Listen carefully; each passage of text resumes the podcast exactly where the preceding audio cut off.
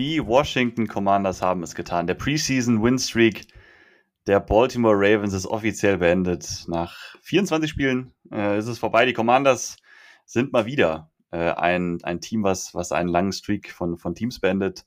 Die Steelers damals waren schon Opfer der Commanders, die, die Eagles, wobei da waren zwar das Footballteam, das ist ja gelogen. Die Eagles haben es auch schon erlebt letzte Saison. Und jetzt sind es die Ravens. Steven, hallo erstmal. Ei, Gude. Ich habe tatsächlich auch direkt an die Steelers gedacht. Finde ich lustig, dass du das auch sagst. Ich habe auch direkt daran gedacht. Die Steelers haben wir damals kaputt gemacht. Mal gucken, ob wir die Ravens auch kaputt gemacht haben. Ja, und bei allem, egal, wir, wir reden gleich noch über das Spiel. Und die Ravens sagen die ganze Zeit, es war denen egal, es war nicht wichtig. Den Ravens war es nicht egal. Den allermeisten war es nicht egal. Die wollten super gern das Spiel gewinnen. Kannst du mir erzählen, was du willst? Das sehe ich genauso. Ja, war, war auf jeden Fall ein auch sehr schönes Spiel zum Anschauen, ein sehr spannendes Spiel für ein Preseason-Spiel. Ähm, am Ende steht da ein 29-28 Sieg für die Commanders auf dem Board. Ich weiß, du hast es dir auch live reingezogen, ist das korrekt? Ja, ich habe mir die erste Halbzeit und den Anfang der zweiten Halbzeit live angeguckt und dann bin ich so müde geworden, dass ich mir gedacht habe, ey, guckst den Rest morgen früh. Heißt, morgen früh, heute Morgen. Ähm, ich fand es auch super krass. Ich weiß gar nicht mehr, wie der Kommentator bei Dozen, The Zone hieß. Der hat nämlich auch gesagt, dass das spannendste und beste Preseason-Spiel, das er je gesehen hat. Das habe ich auch ein paar Mal auf Twitter gelesen und tatsächlich war es echt geil anzugucken. Ich meine, man muss natürlich äh, bedenken, bei uns waren nur drei Starter in der Defense und bei den Ravens weiß ich gar nicht so genau. Ich glaube aber gefühlt gar keiner. Mhm. Von daher ist das alles auch ein bisschen nicht ganz so ernst zu nehmen, logischerweise. Aber ich, mich hat es gut entertained, deswegen habe ich auch die erste Halbzeit gut durchgehalten. Aber kommen wir gleich zu. Sam Haupt, Hype Train, der ist endlich losgefahren und kommt auch so langsam ein bisschen in den Medien der Liga an. Absolut. Es haben sich einige, einige hohe Persönlichkeiten, na gut, das ist vielleicht ein bisschen hochgegriffen, aber gemeldet und haben, haben ein bisschen, ich meine, es war Monday Night, es war, es war äh, sozusagen National Television Spiel, klar, Preseason, aber Sam hat echt einiges gezeigt. Ähm, wir gehen gleich ins Spiel rein ähm, ja, auch diese ganze Energie im Stadion, erstmal so ganz allgemein, man hat es gemerkt, die, also der Unterrang war zumindest ziemlich voll. Es waren auch viele Commanders-Fans da, was nicht, die letzten Jahre nicht garantiert war. Gerade weil die Ravens ja auch, Baltimore ist nicht weit weg vom Stadion und so. Ähm, und es war ja wirklich ein Spiel, was bis zum Game-Winning Field Goal dann ging, was Joey Sly äh, reingenagelt hat. Also für so ein Preseason-Spiel, wie du gesagt hast, war echt, äh, war, war kein typisches Preseason-Spiel. Da war einfach viel zu viel irgendwie Energie drinne und ich glaube auch, man hat gemerkt, den Ravens, wie gesagt, hat's was bedeutet. Die wollten gerne den Streak noch ausbauen und die Commanders wollten unbedingt aber auch den Streak beenden. Und das hat man schon davor in Interviews teilweise gelesen, so unter der Woche. Sam Cosmi hat das schon so ein bisschen angedeutet. Und ich finde, das hat man halt einfach gemerkt. Ja, ich finde auch, dass sich so ein bisschen angefühlt hat nach dieser sehr, sehr intensiven Joint Practice. Mhm. Ähm, Klar, weil, das kam ja auch noch dazu, genau. Mhm. Richtig, mhm. das hatten wir ja, das war ja noch nach unserem letzten Podcast. Da wurde sich ja auch teilweise äh, ein bisschen Wrestling-mäßig bekämpft und da sind auch ein paar paar Box-Moves dabei gewesen. Da war ja Forbes auch involviert, der auch scheinbar mit seinen wenigen Kilo nicht davor zurückschreckt, in so einer Joint Practice mal einem von Helm zu kloppen und dann mal in so eine Schlägerei anzufangen dass da Andrews natürlich auch den, den Slam-Dunk, hätte ich fast gesagt, wie heißt das, den Body Slam mhm. gemacht hat. Ja, natürlich war da Intensität drin. Dann die, die, Gespräche vorher waren schon sehr intensiv und dann ist natürlich, wie du sagst, Monday Night. Washington ist jetzt auch nicht so das Team, das viel mediale Aufmerksamkeit und vor allen Dingen nicht positive bekommt. Da geht es natürlich auch darum, dass man da ein bisschen drum buhlt. Und klar, so eine Streak von den Ravens zu beenden, ist genau das, was man wollte. Dann hat man ein bisschen positive Medien. Und dann ist das Ganze auch natürlich ein bisschen intensiv. Aber für zum Zuschauen war das ja genau richtig. Von daher kann man uns nicht beschweren. Absolut, absolut. Äh, Sehe ich ganz genauso. Eine kurze Sache, einfach bevor wir ins Spiel reingehen, ein bisschen drüber sprechen. Ähm, danke erstmal für die, für die vielen Leute, die hier reingehört haben in die ersten zwei Folgen. Und auch danke fürs Feedback, was wir bekommen haben. Es war weiterhin das meiste, was ich so gelesen habe, sehr positiv. Es kam eine Frage auf so ein bisschen, ähm, welche Social-Media-Seiten wir meinen. Wenn wir, wir haben so ein bisschen gesagt, folgt uns auf unseren Socials. Wir haben noch keine wirklich eigene Instagram-Seite. Da gibt es zwar eine große, aber das sind wir nicht. Ähm, ich nenne jetzt einfach mal ganz kurz deine auf Twitter. Da bist du auch einfach am aktivsten. Da kann man meist mitbekommen. Da teilen wir auch die Folgen jetzt erstmal. Das ist at hawkblog de. Das ist die Seite von Steven. Ich habe meine persönliche Seite, das ist nicht so wichtig, die wird man aber vielleicht irgendwo auch nochmal sehen. Aber da ist wirklich so der auf Twitter der größte deutschsprachige Commanders-Account, sage ich mal, und da werden auch die Folgen zumindest geteilt. Auf Facebook machst du es ja auch noch irgendwie in den Gruppen oder so. Genau. Ähm, ne, ich weiß nicht, wie die Gruppe da heißt äh, bei, bei Facebook. Vielleicht kannst du das einmal raushauen, wenn du es gerade weißt. Ja, ich muss gerade mal ehrlicherweise nachgucken, weil die ist ja. ja. Nach den ganzen Namensänderungen schon ein paar Mal umbenannt worden. Ja. Ähm, das ist slash DC Football Commanders.fans. Also ist mittlerweile ein ganz schön langer Name. Krass.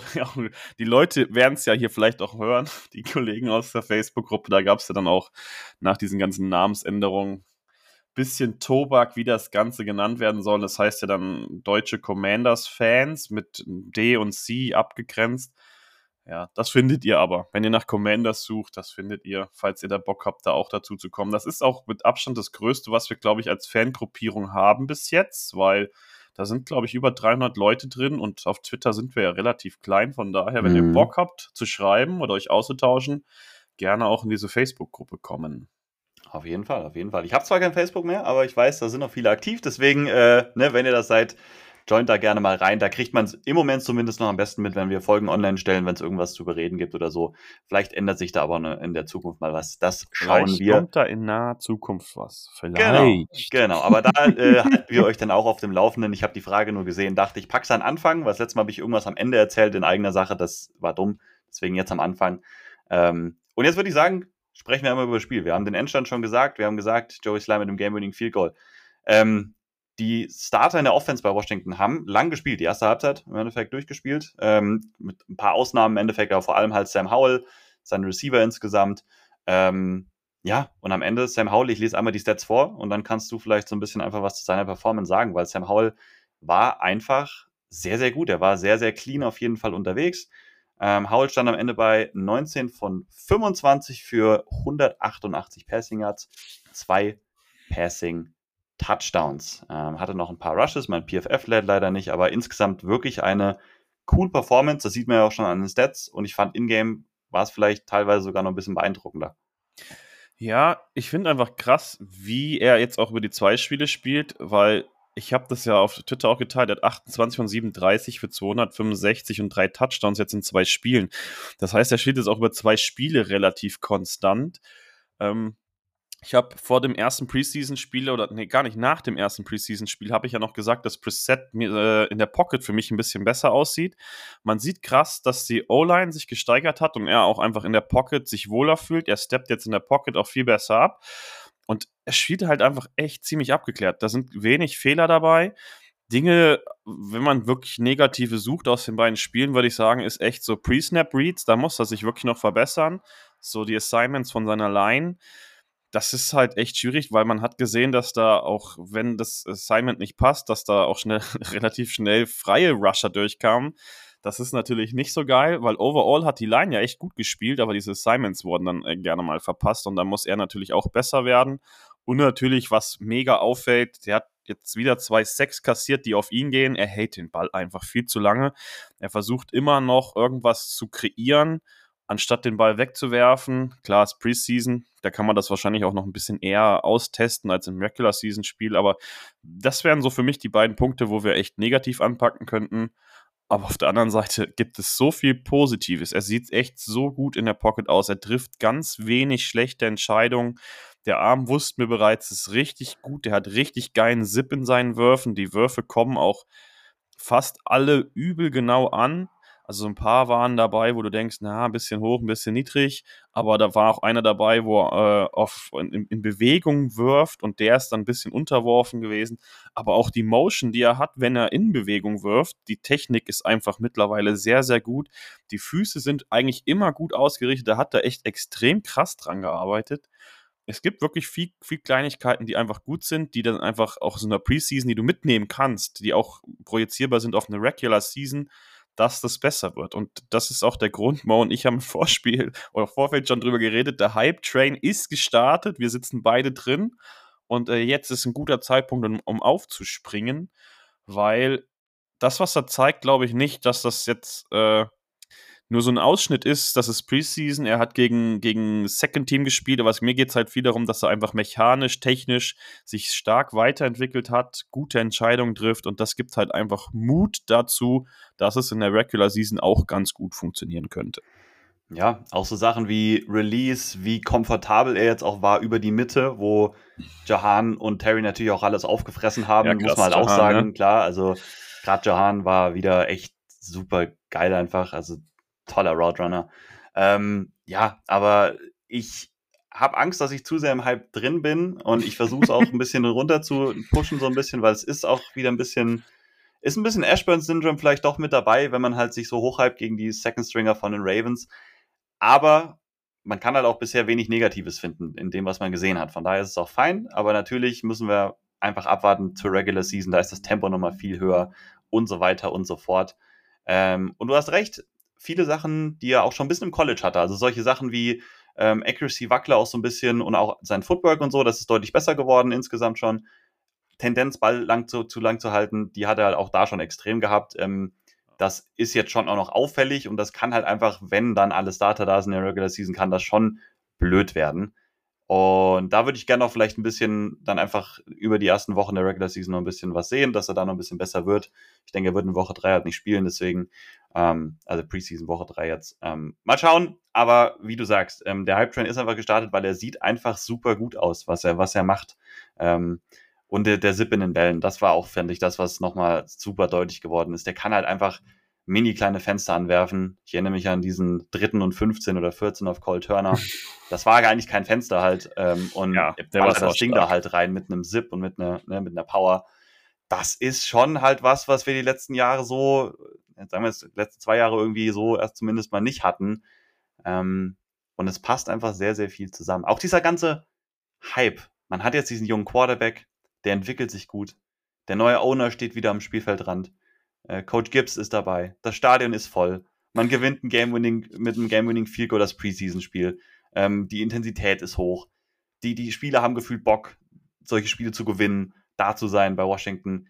Es ist halt alles so, es fühlt sich sehr, sehr gut an und das ist sehr neu im Vergleich zu den letzten Jahren, finde ich. Aber es ist auch genau das, was du sagst, was so rundherum passiert. Ich habe von Prozenten gelesen, dass das Stadion zu 80 Prozent ausverkauft war. Natürlich kannst du jetzt nicht direkt zum Start des Spiels oder Richtung Ende schauen. Da war nämlich echt deutlich weniger, das ist so. Aber es war halt auch einfach ein Monday Night Game, ne? Ein Preseason mhm. Monday Night Game. Die Leute müssen arbeiten. Die Verkehrssituation in Washington ist auch nicht so überragend. Also dafür fand ich das schon echt krass und auch was für, für Publikum da so gezeigt wurde, wer da so zu einem Spiel kommt und sich für so ein Spiel interessiert, dass da wieder äh, ein, ich weiß gar nicht, Gouverneur auf jeden Fall wieder irgendein Politiker auf Gameball ja. bekommt, der, ja. der ich glaube, Gouverneur von Maryland, wenn genau. ich jetzt nicht komplett falsch bin. Ja. Das war, und der ist Ravens-Fan, muss man auch dazu sagen. ja. Und trotzdem möchte der ja unbedingt äh, jetzt Washington in Maryland halten. Was da so rundherum passiert, wir haben das, glaube ich, jetzt in jedem Pod schon mal erwähnt, aber es ist halt auch einfach neu für uns, dass da so viel positiv medial um uns rum passiert oder um die Franchise rum passiert. Das ist schon echt krass, aber müssen wir uns halt noch dran gewöhnen. Ich fand eben den Übergang, was mir direkt eingefallen ist, wo du gesagt hast, wahrscheinlich spielt äh, Howell oder er wird im dritten Spiel nicht spielen. Man hat ja auch bei Terry gesehen, warum das jetzt auch einfach dann gut ist, ne? Also das ist so, wenn man viel Positives mitnimmt, aber die Verletzungsgefahr ist gut. Howell hat jetzt alles gezeigt. Von daher, ich hoffe wirklich, dass der im dritten Spiel nicht spielt, dass wir mit dem Hype-Train, den wir jetzt haben, mit dem Hype, den wir haben mit Howell, einfach gegen die Cardinals dann loslegen ja. können. Und ich glaube, dass Coaches das halt genug gesehen haben, äh, dass jetzt er nicht total wackelig war und die sagen, der braucht noch die Raps oder so.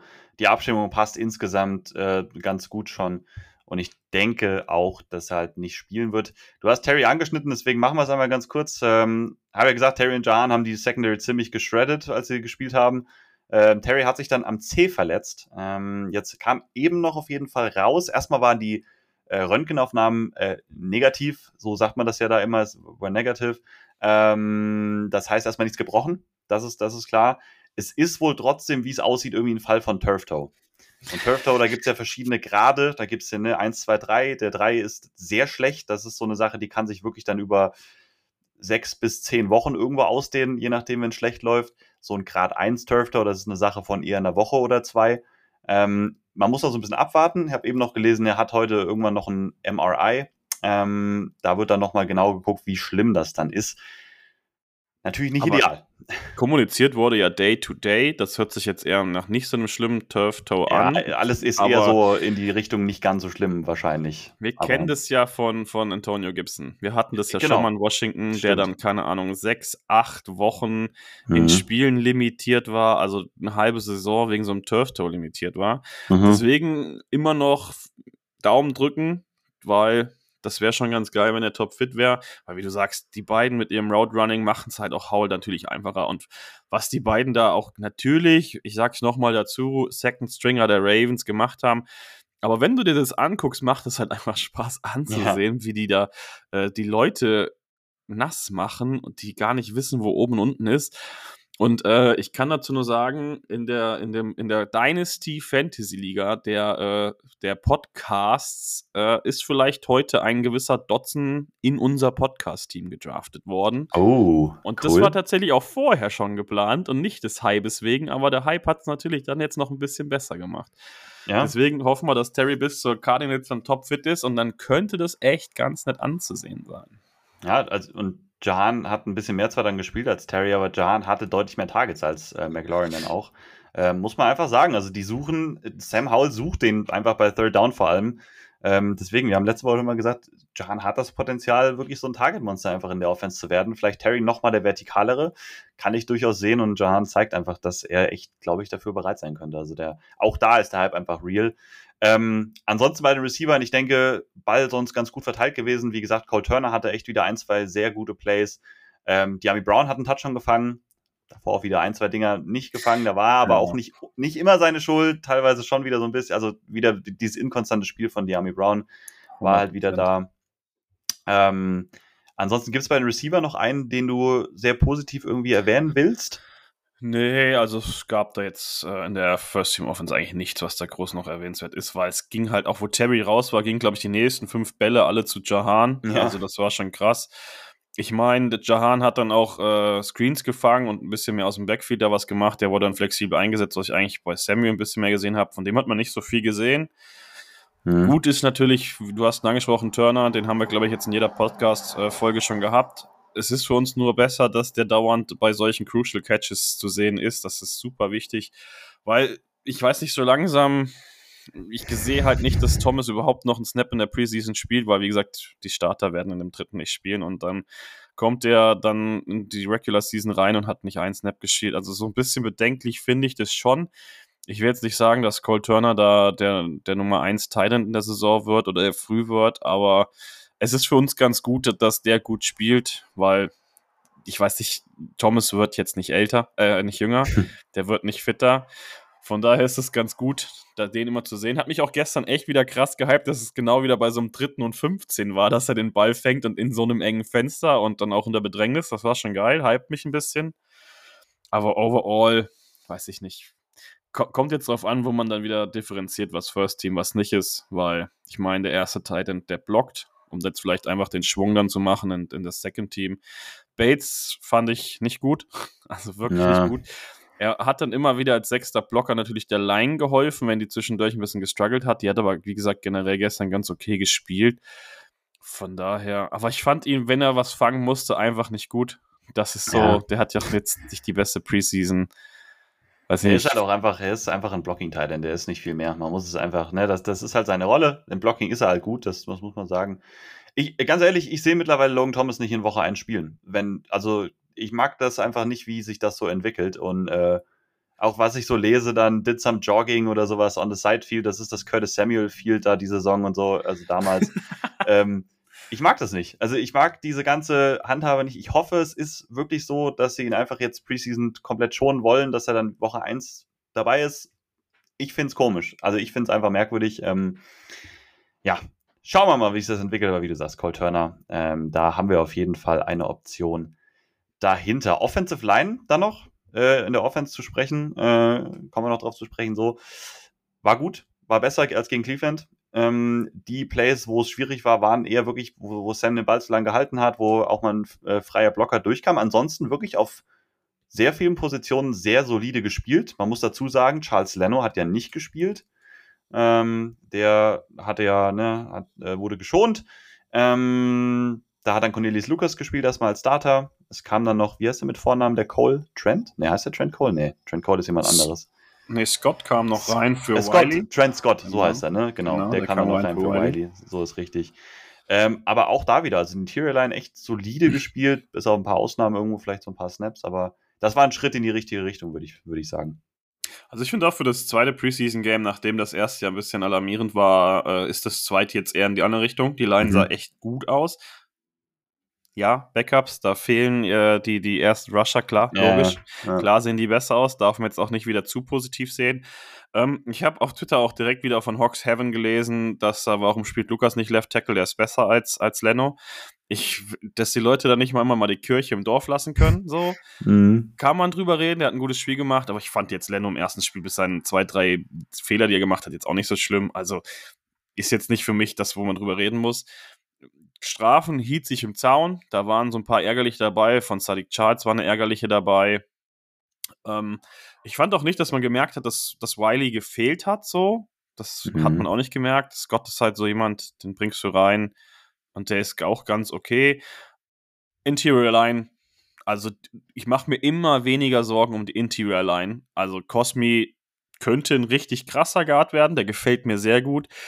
Äh, Am Anfang ist mir aufgefallen, dass auch sehr viel über die linke Seite gelaufen wurde, über, über Charles, über Sadiq Charles. Der scheint da im Running Game der Go-To-Guy zu sein. Diese A-Gap, B-Gap auf der linken Seite, die wurde übel viel angespielt. Gefühlt waren die ersten drei, vier, fünf Läufe alle über die A-Gap zwischen Gates und Sadiq Charles. Also das gefiel mir richtig gut. Der sieht da auch, der ist halt auch ein Viech, ne? Der ist halt athletisch stark, der hat einen fetten Körper, also ein riesen Biest. Mhm. Der kann da viel machen. Das hat mir echt gut gefallen. Also im Run-Game geht da jetzt schon relativ viel, hat mir gut gefallen. Äh, auch die Running Backs haben mir gut gefallen, um das einzuwerfen, da gibt es auch nicht viel zu erzählen. Ja. Also die, die Line macht mir immer weniger Sorgen, aber man darf es jetzt auch nicht überhypen. Ich sehe die jetzt trotzdem nicht im oberen Mittelfeld oder so, weil die jetzt ein gutes Spiel gegen die Backups der äh, Ravens gemacht haben. Aber man hat gesehen, dass Abstimmung einmal wichtig ist. Dass das besser wird und ja, macht mir da Ja. halt einfach nicht viele Sorgen. Ja, ja, ja. Einfach dieses, das Stabilwerden dann spätestens halt in Woche 1. Man muss ja auch sagen, wahrscheinlich haben wir Glück, dass in Woche 1 dann, dass wir da die Cardinals noch als Gegner haben. Vielleicht gegen die D-Line könnte es auch so ein kleines äh, zum Einspielen nochmal so ein Spiel sein, jetzt ohne da vorweggreifen zu wollen. Ich habe jetzt keine, keine Pressure-Zahlen oder so, weil die Advanced-Sachen bei PFF und sowas noch nicht da sind, meine Go-To-Seite. Ähm, aber ich kann das jetzt noch nicht mit Sätzen erlegen, wer wie viel Pressures oder so zugelassen hat. Aber ich denke, das, das reicht dann auch irgendwie zur O-Line. Running Backs hast du gesagt, Chris Rodriguez sah im ersten Jahr super aus, hat jetzt gefummelt leider. Ne? Ähm, sollte natürlich irgendwo nicht passieren. Hatte ja trotzdem an sich ganz vernünftige Stats, äh, die er dann so vom Average und so weiter hatte.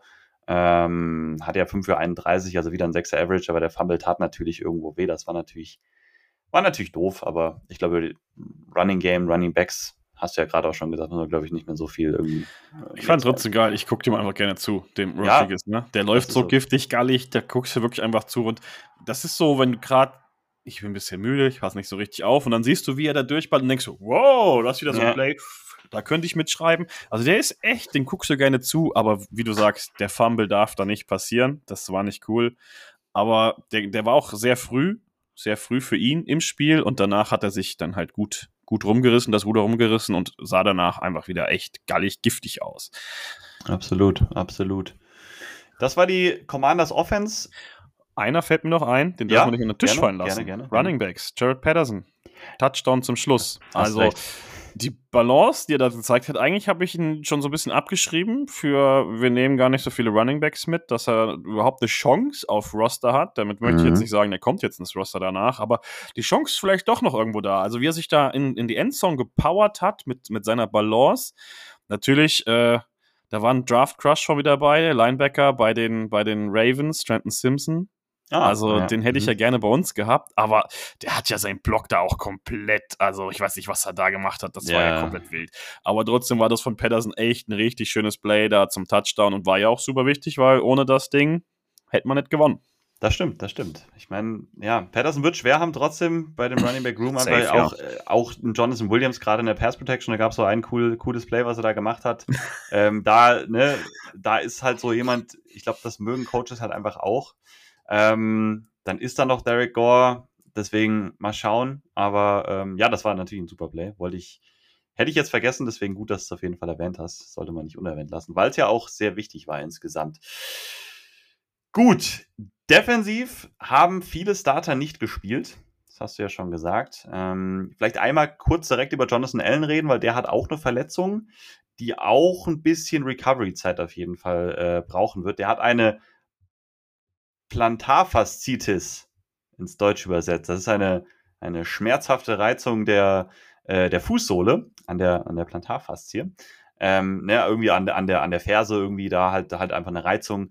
Ähm, das kam dann so, das kam schon nach den Joint Practices so ein bisschen raus, dass er da jetzt einfach ein bisschen Zeit brauchen wird, das ein bisschen schonen wird. Aber auch da so eine Sache, wohl Saisonstart eher nicht gefährdet aber auch eine Verletzung, die sich teilweise so ein bisschen ziehen kann, deswegen ein bisschen abwarten. Da bin ich jetzt aber auch nicht super irgendwie jetzt unruhig, dass der das nicht, dass er da nicht wieder fit ist. Da gehe ich eigentlich schon von aus. Ja, bei anderen Spielern finde ich das ein bisschen bedenklicher und vor allem bei anderen Positionen fände ich das ein bisschen bedenklicher, aber ich meine, der Typ ist ja eiskalt, selbst wenn das noch wehtun würde, glaube ich ja. nicht, dass den das irgendwie zurückhält, irgendwie schlechter zu spielen oder nicht zu spielen. Also da mache ich mir auch echt sehr, sehr wenig Sorgen. Mhm. Aber die Starter hätte vielleicht gebraucht, weil ja. ich weiß nicht, die Second Downs waren Mangelware für die Ravens in ihrem ersten Drive, weil die durchgehend First Downs gemacht haben. Ja, der erste haben. war bodenlos, der war ganz schlimm. Und da hätte halt wirklich John Allen und Payne wirklich gefehlt. Ich fand es ein bisschen bedenklich overall, weil die halt auch einfach krass laufen konnten, die Ravens, und das mit beiden Starter auf Linebackern. Also Cody Barton und Jamin Davis haben beide gespielt. Und trotzdem sah das die Laufverteidigung miserabel aus. Also ich weiß nicht, ich habe nach den ersten zwei Drives der Ravens habe ich schon gedacht, ich weiß nicht, ob ich überhaupt habe, das weiter zu gucken jetzt um mhm. die Uhrzeit, weil das war echt schwer anzusehen. Und ich weiß nicht, Linebacker macht mir doch so ein bisschen Sorge noch und wieder. Ich meine, Davis sieht mal ein paar Plays echt gut aus, dann sieht er ein paar Plays echt wieder schwierig aus.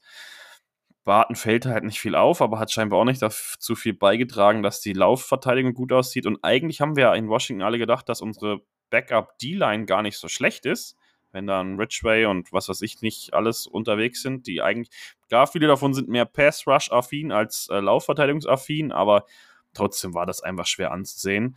Und zudem, wir sind eigentlich Pass-Rush-affin, muss man sagen, in zwei Spielen ein Sack. Das ist wenig. Wenig. Das ist tatsächlich sehr wenig. Das war James Smith Williams im ersten Spiel, jetzt gegen die Ravens keinen einzigen Sack gehabt und diese tiefe D-Line und wir haben auch natürlich die beiden Rookies äh, da so gelobt, noch mit KJ Henry und Andre Jones und Jones sah auch wieder ganz gut aus, so insgesamt und er hat auch viel Hype bekommen, auch bei den Joint Practices, ist jetzt nicht unbedingt er, aber so insgesamt als Unit schon irgendwo enttäuschend. Also gut, Chase Young hat halt zum Beispiel ja auch nur drei Snaps oder vier Snaps gespielt.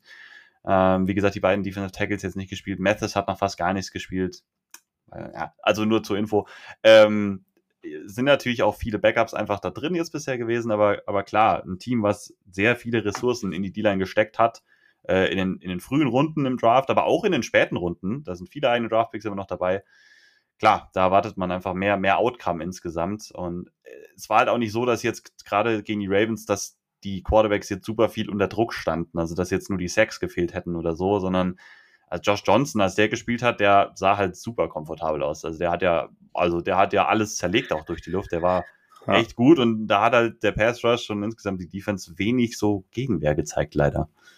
Ja, aber das, da war auch, also kam ja zu der nicht so gut spielenden D-Line, kam ja dann äh, auch noch Missing Assignments im Backfield mhm. dazu oder so ganz konnte ich es gar nicht ausmachen. Also teilweise war da, sah da Quan Martin nicht gut aus. Im ersten mhm. Drive der Ravens sah auch Emmanuel Forbes gar nicht gut aus. Mhm. Da war das Backfield halt auch echt noch sehr vorgewählt. Klar, das schielen halt dann auch Leute, die nicht so viel Snaps miteinander in so Spielen spielen und Forbes trainiert mit dem ersten Team, der Rest halt mit dem zweiten.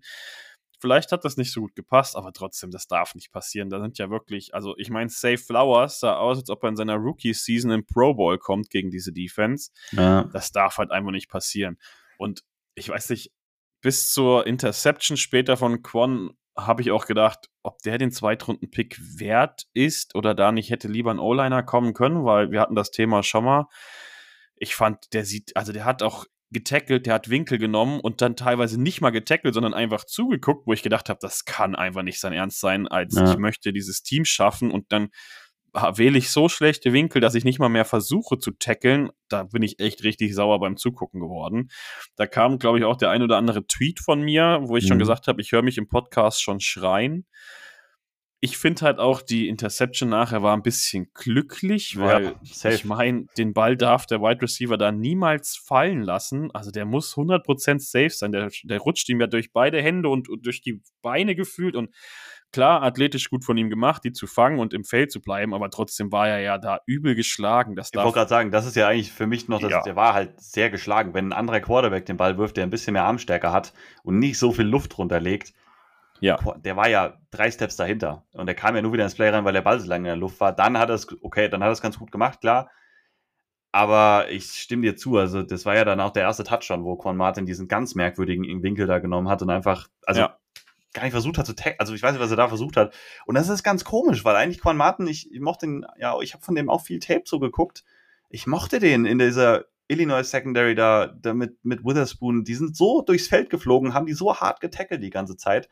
Ähm, ich, kann, ich weiß nicht, ob das wirklich nur dran liegt, dass das Tempo jetzt so viel höher ist irgendwie.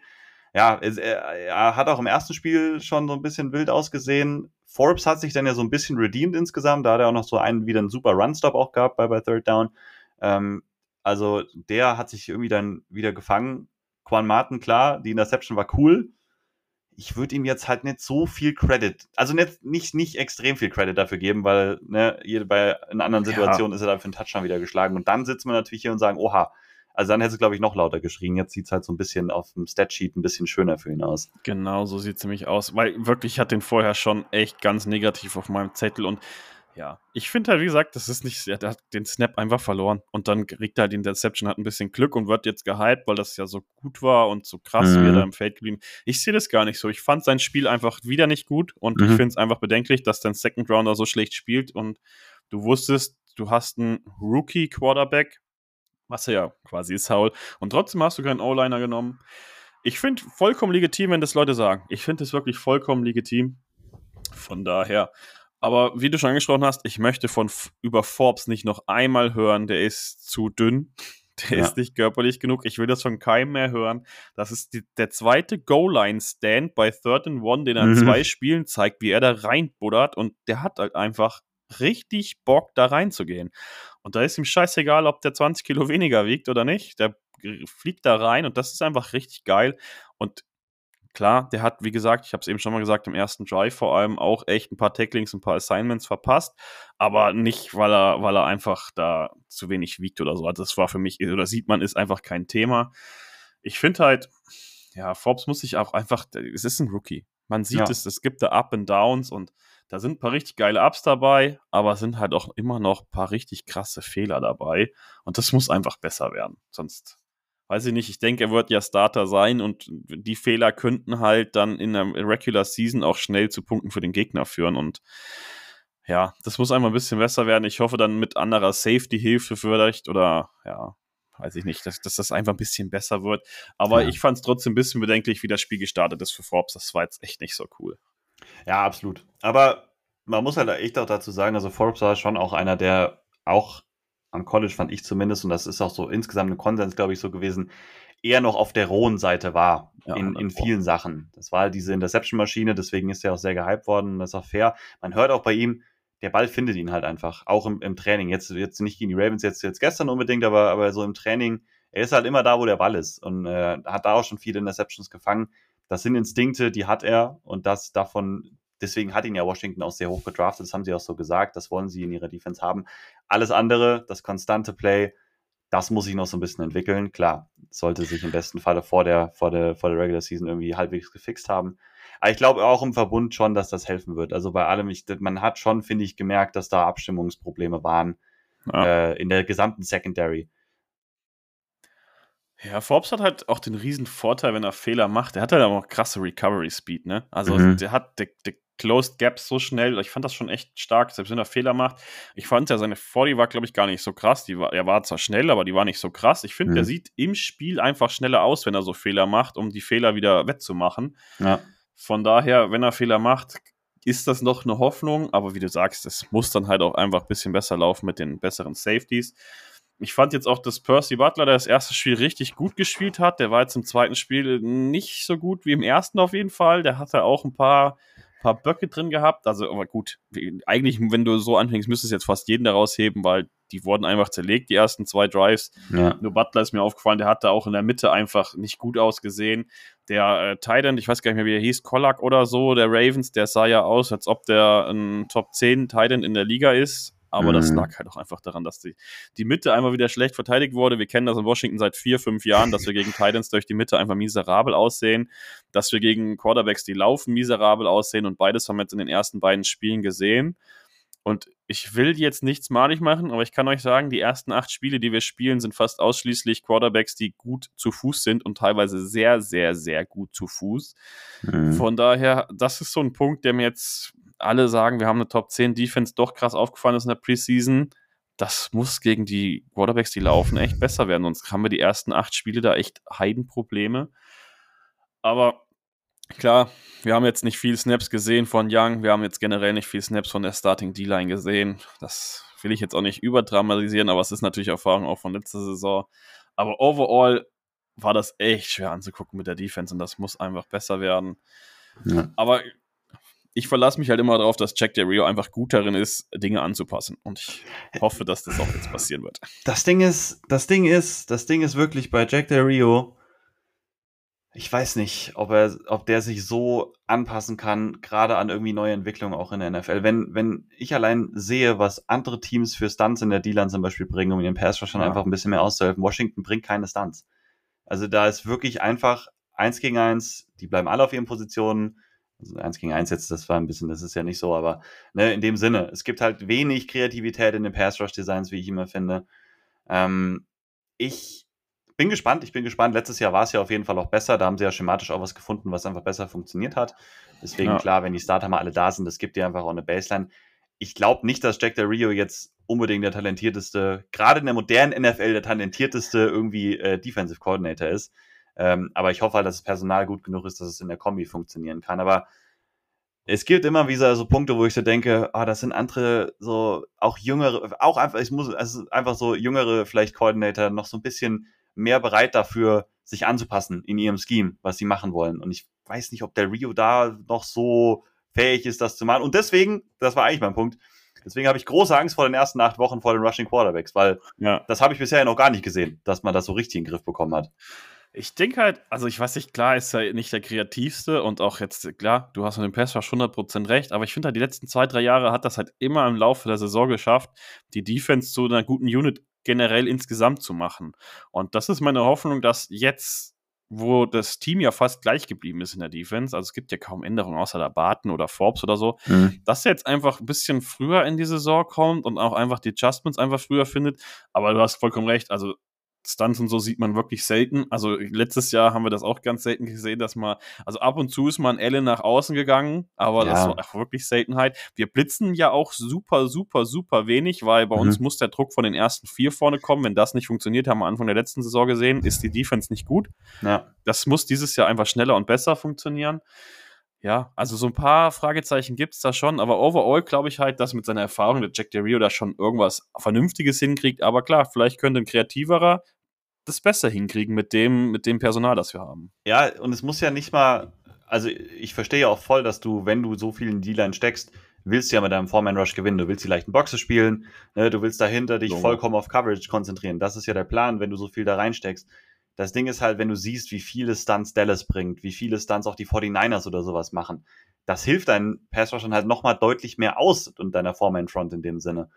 Und, und das sind halt so Sachen, ähm, denke ich mir immer, da sind vielleicht andere einfach ein bisschen weiter. Aber vielleicht liege ich falsch, vielleicht ne, äh, findet man sich dieses Jahr auch schneller einfach zusammen und du hast recht, das stimmt schon, die Defense, gerade letztes Jahr, hat sich dann einfach echt gefunden. Also wenn die noch mehr mal Turnovers gehabt hätten und wenn der Edge Rush noch besser neben Sweat gewesen wäre, dann wäre die Defense, also dann wäre das wirklich eine richtig, richtig gute Defense gewesen. So war es eine wirklich gute.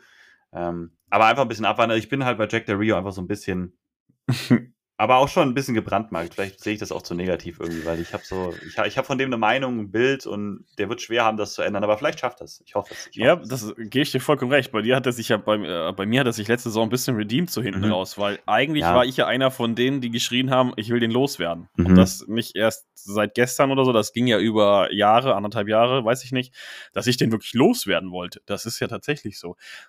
Ja, aber ich kann mich noch erinnern, als letztes Jahr ein Stunt war, wo, ich weiß gar nicht, Sweat, glaube ich, dann Allen auf den Hintern klopft, die tauschen die Plätze und es kommt direkt ein Sack bei rum. Das war halt schon einfach lustig, weil du halt vollkommen recht hast.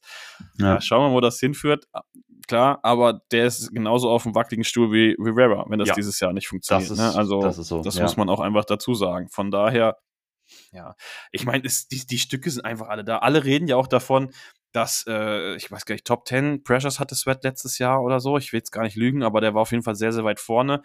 Und alle haben ja die Hoffnung, wenn das äh, Backfield jetzt besser ist mit Forbes und Quan und generell eingespielt und so, dass da auch einfach mehr Sex zutage kommen, weil einfach mehr Zeit Klar. ist, um zum Quarterback zu kommen. Klar. Aber ich weiß ja auch nicht, ich, ich habe jetzt auch einfach in der Preseason da nicht viel gesehen. Ich bin jetzt auch eher auf der, also ich bin jetzt ein bisschen positiver bei der Offense, noch ein bisschen pessimistischer bei der Defense als, als äh, beim Start der Saison. Hätte ich jetzt auch nicht erwartet, aber ist so mhm. gekommen.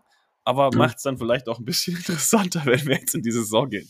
ja, ich bin einfach sehr gespannt. Ähm, es sollte halt eigentlich nicht so, man sollte sich mehr auf die Defense verlassen können, aber ähm, ja, ich, ich sehe halt einfach, äh, gerade zu den letzten Jahren sehe ich einfach viele Muster, die sich wiederholen bei uns in der Defense. Immer wieder dasselbe. Wir werden von Teile so ja, Mitte zerlegt, Rushing Quarterbacks und so weiter. Aber ähm, ja, mal abwarten. Hoffentlich sind dann alle gesund und dann werden wir es einfach sehen. Shoutout finde ich auch nochmal einfach an Bienemy, nochmal ein kurzer. Wir wiederholen uns da einfach. Ich finde die. Ich hab's auch gerade dran gedacht. Weil du einfach, da passt vieles zusammen. Äh, die Plays bauen aufeinander auf, das Timing passt. Ähm, man hat auch ganz andere Routenkonzepte jetzt gesehen gegen die Ravens. Ich fand schon, die haben viel mit Man jetzt gespielt, also jetzt die, die Ravens ja. im Vergleich zu den Browns. Äh, du hast gesehen, was die, was halt Dotson und, und Terry dann mussten halt in ihren Routen mehr individuell gewinnen und das waren auch die Plays. Die konnten das einfach dann auch machen. Ähm, ich, ich mag es einfach, wie das läuft. Also es passt alles da zusammen soweit ich finde auch die Playdesigns sind super wichtig. Also von den Playdesigns bin ich jetzt auch, aber es ist auch Penny. Also ich sag's vorneweg, das ist, was man vorher wusste. Playdesigns ist er halt besser. Vorher hat er auch keine Plays gecallt. Die mhm. Playdesigns finde ich super gut. Playcalling finde ich, hatte ich zwischendurch auch ein paar Scott Turner Flashbacks. Also muss ich ehrlich sagen, mhm. wenn du da beim zweiten und ja. ich weiß gar nicht lang warst die, die und dann Runs spielst da. du ein Screen und einen Run und Screens, ja. da habe ich echt gedacht, das war vielleicht doch ein bisschen passiv, wenn du weißt, du, also was du gerade sagst, wir haben, wir haben die Waffen, die da eins gegen eins gewinnen können und du gehst dann back to back so ganz passiv da rein. Da habe ich auch, ich glaube, ich habe das sogar getwittert oder getweetet oder wie auch immer oder geäxt ja mittlerweile. Da hatte ich so ein bisschen äh, Scott Turner Flashbacks vom Playcall her. Aber klar, die Designs, die sind einfach viel, viel besser, weil du weißt einfach, dass du extrem gute Route Runner hast in McLaurin und Dodson und Curtis Samuel ist auch nicht der schlechteste Route Runner. Die können einfach 1 zu 1 gewinnen. Wenn die allen 1 zu 1 haben, hast du wahrscheinlich immer jemanden, der da ein bisschen Separation kreiert. Und das macht er auch gut, das setzt Howell gut um und das finde ich, hast du vollkommen recht, macht er richtig gut. Playcalling ist es halt sein zweites Spiel, das er callt, wie ja. gesagt. Ja. Da sehe ich schon noch ein bisschen Luft nach oben. Da habe ich mir manchmal gerne ein bisschen was anderes gewünscht und auch gerne mal was Aggressiveres. Vor allem haben drüber geredet, Howell zeigt, er kann enge Fenster treffen. Und die Fenster sind jetzt nicht so winzig bei der Separation, die die Receiver kreieren. Da hätte ich mir wenigstens gerne mal ab und zu bei solchen Sachen ein bisschen aggressiveres Playcalling gewünscht. Aber das ist halt auch einfach Jammern auf hohem Niveau verglichen mit dem, was wir letztes Jahr hatten. Da bin ich voll bei dir. Es sieht einfach generell einfach schöner aus, sieht einfach funktionaler aus und es macht auch einfach mehr Sinn. BNB weiß einfach, wir können bei 2010 passiv sein und auch mal einen Run machen, weil Sam Howell sowieso den dritten und lang konvertet. Ganz einfach, das ist der Plan. Nein, hast ja. absolut recht, hast absolut recht. Ähm, kleiner Shoutout noch an Joey Sly vielleicht. Ähm, ich überspringe jetzt mal kurz ein Special Teams. Ich weiß nicht, ob für den Defense kannst du gleich, wenn du was hast, kannst du das noch machen, aber Sly hat ja erstmal unter der Woche auch das Kicker-Battle dann offiziell gewonnen. Michael Badgley wurde ja entlassen. Das war auch noch so eine News, die äh, unter der Woche dann äh, rauskam. War ja auch von uns beiden irgendwie so ein bisschen prognostiziert worden. Und 3 für 3 äh, und dann eben dieses Game-Winning Field Goal, also drei von drei Field Goals, zwei von zwei extra Punkten, also perfektes Spiel von Sly, Game-Winning Field Goal, 49 Jahre. Nicht schlecht. Den Headtip hat er sich definitiv verdient. Ein Headtip, genau. Ich habe ich hab mich zwischendurch erwischt, dass ich dachte, also ich habe gar nicht dran gedacht, dass Tressway ja gar nicht spielt und mhm. habe gedacht, oh, wieder der Masterclass Tressway Punt. Also da waren ja zwei Punts dabei, Stimmt, die waren ja. ja. wirklich erste Sahne. Einen an die 1 und der andere auch knapp innerhalb, äh, also an die 10. Die waren ja. richtig, richtig schön, die sind schön gebounced. Special Teams war gut. Ähm, ja, Special Teams erwarte ich auch einfach viel. Vor dem Spiel hat der Revo, All-Pro Revo, auch die, die Rede gehalten vor dem ganzen Team. Der, ich glaube, der ist ja auch einfach, der war ja nicht umsonst äh, im Pro Bowl oder All-Pro. Vom Special Teams erwarte ich mir einfach viel. Ned Katschow mag ich einfach, das ist ein guter Special Teams Coordinator. Special Teams sah gut aus. Und das gibt natürlich auch einfach dieses Quäntchen, wenn das Special Teams gut spielt, äh, dass du so ein Spiel gewinnen kannst. Ich finde, das war schon auffällig, weil mit schlecht, schlechten, schlechten, ich kann schon nicht mehr reden, schlechten Special Teams hättest du das Spiel nicht gewonnen. Das ist für mich ein Fakt. Die sahen ja. gut aus. Von daher, ja, hat jeder mal einen Head-Tipp verdient. Auch der Panther echt ein paar nice Punts dabei gewesen. Das Team wird er leider trotzdem nicht schaffen, aber vielleicht kann er sich woanders ja damit empfehlen. Von daher. Michael ja. Pallardi, kurzer Shoutout nochmal den Namen zu nennen, auch für dich Gut, dass du sagst. Ich ähm, wusste es nicht mehr. Tressway hat ja aber diesen Tressway auch ein kleiner Head-Tip nochmal, auch wenn er nicht gepantet hat. Er hat zumindest diesen einen schlechten Snap bei dem einen Joey Slykick. Ich weiß nicht, ob ja, du das gesehen hast. Den ja. hat er krass verarbeitet, schnell hingehalten. Äh, auch da nochmal. Also die, wirklich zwei Panther kriegen einen Head-Tip hier. Das zeigt einfach, das Special Team ist, ist eine Bank. Ja. Ist eine Bank. Ich habe das auch mehrfach auf, auf Twitter gelesen. Egal an welchen Techniken Cheeseman da im Camp gearbeitet hat, die funktionieren nicht. Ja, ich weiß auch nicht, was da los ist. Also. Ja, Aber ja, ja, Way hat das, wie du sagst, echt noch gerettet. Das ja, war echt absolut, wichtig. Absolut. Und ja, auch da wieder, wenn man so rechnet, hätte man das Spiel so nicht gewonnen, wenn der Snap so oder wenn er das nicht so gut äh, gerettet hätte. Ähm, Dex Milner hat nicht mehr returned. Du musst ja wirklich excited sein, ne? Cass, Cass Allen hatte, hatte zwei, zwei Punt-Returns, ein Kick-Return.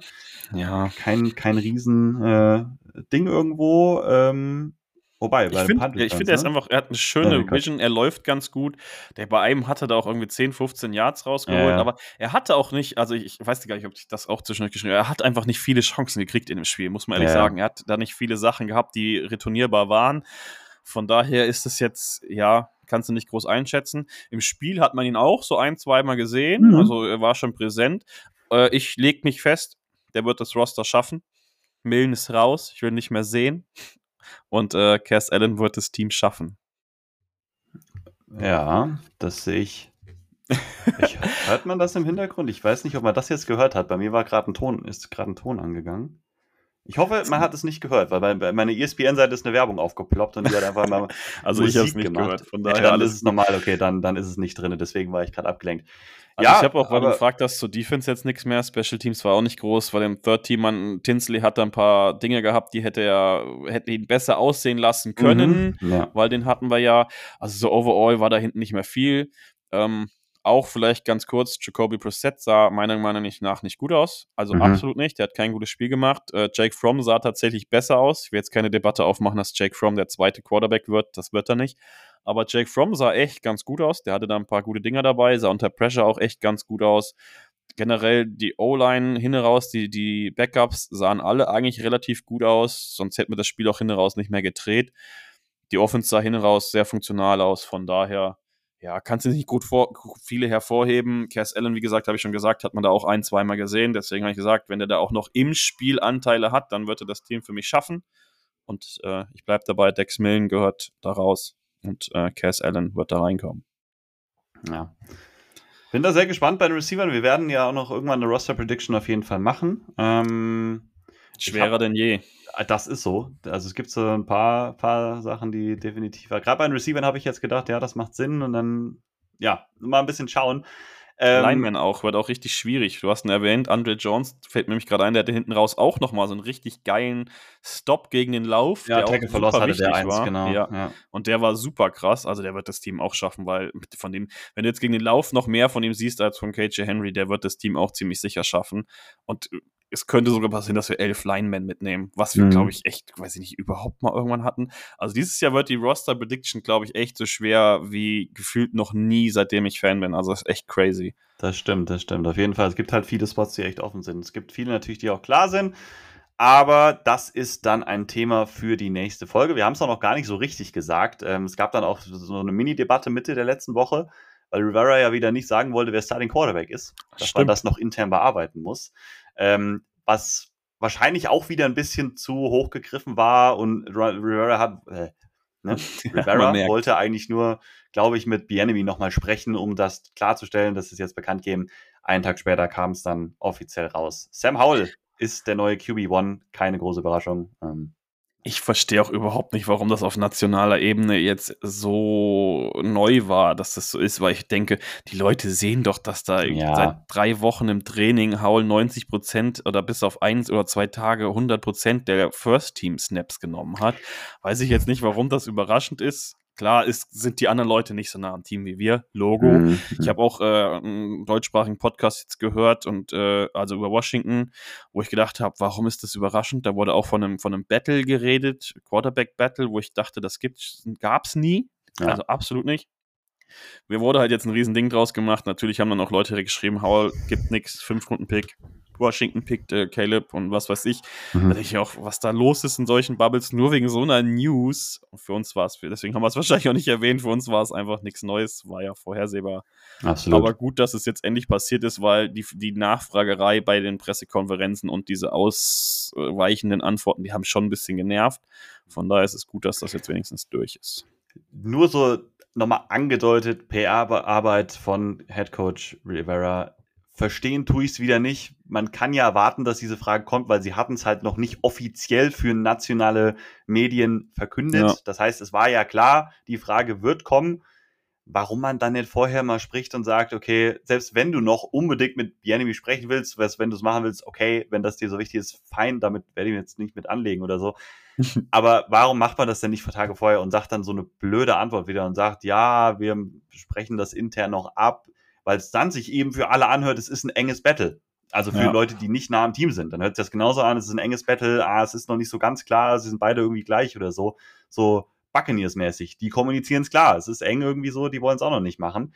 Ähm, hier war es halt viel klarer und dann halt solche Aussagen treiben das Ganze ja dann wieder meiner Meinung nach einfach voran und es ist wieder, Woche vorher haben wir was anderes über PR-Arbeit von äh, äh, Rivera gesprochen. Ich finde, das fällt jetzt irgendwo wieder da rein. Es war jetzt nicht so schlimm, aber ich finde es immer irgendwie ich verstehe es ja, einfach nicht, wie man halt so. Diese Nickigkeiten, das wiederholt sich, ne? Wieder ja, kennen das Thema unser jedes Podcast Jahr. und das ja. zweite Mal reden wir schon drüber, genau. können wir bald ein Bullshit-Bingo machen und eine Liste führen und Strichliste führen. Ja. Ja, es ist einfach, ich meine, ich habe es eben schon gesagt, Washington buhlt natürlich einfach für positive News in den mit, mit, mit medialen Ebene und das macht es halt nicht besser, ne? Die denken dann, was sind das denn für Eierköpfe? Was ist denn da los? Warum sind die mit sich selber nicht cool so? Ist für uns als Fans natürlich anstrengend. Wir wissen es natürlich als Fans von Washington schon. Wir denken uns, yo, warum machst du es nicht? Und die anderen Fans wissen das aber nicht. Die hören das dann nur und denken halt, wie gesagt, was ist denn bei denen da los? Das ist halt unnötig. Wir hatten genug Scheiße von außen. Sorry für meine Worte, aber wir brauchen das halt jetzt nicht innerlich dafür Unruhe zu sorgen. Und das sorgt aber einfach für Unruhe. Und deswegen, ja, Strichliste. Wir können den zweiten Strich machen im dritten Podcast hoffentlich kriegt er da bald sein mediales Coaching und dann wird es besser. Ja. Aber Krasse Überleitung, mediales Coaching von äh, Head Coach zu Owner. Oh ja, ja. Unser Owner, der scheinbar leicht betütelt da dann im Fernsehen zu sehen war, als er in der Booth war, also bei den Kommentatoren und äh, scheinbar auch äh, so das ein oder andere Bierchen schon getrunken hatte und dann äh, erzählt ein Kommentator da sehr ausschweifend mit Handbewegung und unser Owner denkt, er will ihm die Hand geben, dabei will er das gar nicht und schlägt dann in diese Hand ein und neben ihm ist da Troy, Troy Aikman, der sich beherrschen muss, da ja. nicht loszulachen. Ich habe mir das, glaube ich, jetzt schon zehnmal angeguckt, weil ich das einfach so lustig und so sympathisch finde. Ja. Erstens, dass unser Ex-Owner wäre niemals in diese Boot gegangen, hätte da geredet. Zweitens würde der niemals jemandem eine, eine Hand geben, weil er sich immer besser fühlen würde als irgendjemand anderes. Geschweige denn, dass der so locker drauf wäre ich finde es einfach richtig geil, Josh Harris so zu sehen, so locker und dann halt, klar, es ist für ihn auch Preseason, da kann auch mal das ein oder andere Bierchen trinken. Es war halt einfach super lustig mit anzusehen. Ich fand es aber auch krass. Ich habe eigentlich gedacht, dass das wieder so in, in der, also außerhalb von Washington wieder was Negatives wird oder was negativ ausgelegt wird. Aber ich habe tatsächlich in der US-Bubble viel gesehen, dass das die Leute auch eher lustig fanden, dass er halt einfach schon ein, zwei Bierchen hatte, weil es halt einfach menschlich wirkt. Und menschlich, ja. menschlich wirkender Owner ja. kennen wir nicht. Ja, das ist absolut richtig. Fand ich absolut auch. Er ist halt jetzt ein Meme, das wird immer ein Meme bleiben. Ja. Ich glaube, das wird er, das wird er nicht mehr loswerden, das ist halt so, aber ähm, kann er, kann er, glaube ich, sehr gut mitleben. Ich finde es auch klasse, der Social Media Account von den Commanders. Ich glaube, das war der war der Post, glaube ich, irgendwie Good Game mit den Ravens oder so. Und dann war halt Ja. der Anschlag da, so Good Game. äh, wurde dann da so unter, unter, unter, untersetzt damit. Ja, ähm, fand ich halt auch cool. Einfach die da ein bisschen das rausnehmen, sich auch ein bisschen drüber lustig machen, irgendwo das einfach mitzunehmen. Es ist sehr sympathisch. Es ist sehr menschlich. Es ist sehr, auch Dan Snyder hätte sich da nie mit einem Poloshirt hingestellt. Nee, Der wäre mit einem Anzug irgendwo in der, in der Booth halt gewesen, vielleicht zu, oder in seiner, in seiner, in seiner eigenen äh, Lounge, in seiner eigenen Suite. Ne? Ähm, ja, ist, Einfach ist erfrischend anders. Night and. Day auf jeden Fall. Es ist auf jeden Fall so. Aber auch das Social Media, ne, die haben eigentlich auch einen Head-Tipp verdient, jetzt wo du es angesprochen hast. Feuer, die also sind Feuer, die, sind, schon, die sind wirklich on fire, länger. auch mit dem, mit dem Giddy da von, von Ja. äh, Cosmi und Cosby. so nach dem Motto, Leute, euch juckt es schon, dass ihr verloren habt, auch wenn ihr es nicht zugeben wollt und Ja. so. Also Social Media von Washington echt noch nie so lustig gewesen wie, wie diese Preseason, wirklich. Wobei die, ich fand die auch letztes Jahr schon stark. Gerade nach irgendwelchen Ja, Wins oder so, da waren schon auch ein paar Banger dabei, aber jetzt ist schon, Hat halt nicht so viel hergegeben, ne? Also das Team letztes Jahr mit dem Owner. Ich meine, das hat ja jetzt schon viel mehr hergegeben als gefühlt die ganze letzte Saison. Also Social Media Team ist wirklich Ja. echt, die haben ja Geld verdient. definitiv. Also die sind echt richtig, richtig gut auf jeden Fall unterwegs. Gut, ähm, das war soweit, was auf meiner Liste zum vergangenen Spiel, zur vergangenen Woche stand. Ähm, wir können vielleicht noch einmal dann einen kurzen Ausblick geben. Die Commanders haben natürlich noch ein Spiel, jetzt am kommenden Wochenende, Woche 3, Ja. gegen die Cincinnati Bengals. Das ist Samstagnacht. Ja, das sind die, das sind die amerikanischen Zeiten, Samstagnacht. Das heißt dann, das müsste um 0.05 Uhr starten. Hier steht 18.05 Uhr ist Kickoff in Amerika. Müsste dann irgendwie 0.05 Uhr auf jeden Fall sein. Ist ein Heimspiel gegen die Bengals, wie gesagt. Starters werden sehr wahrscheinlich nicht spielen. Das haben wir zwar auch letzte Woche gesagt. Da war es aber mehr noch, glaube ich, einfach ein Guess. Das war so nach der, wegen der Trainingswoche. Jetzt ist es halt einfach, Ja. haben wir ja gerade auch schon begründet. Deswegen, ähm, ich weiß auch nicht, ob da noch Camp Battles entschieden werden in dem einen Spiel.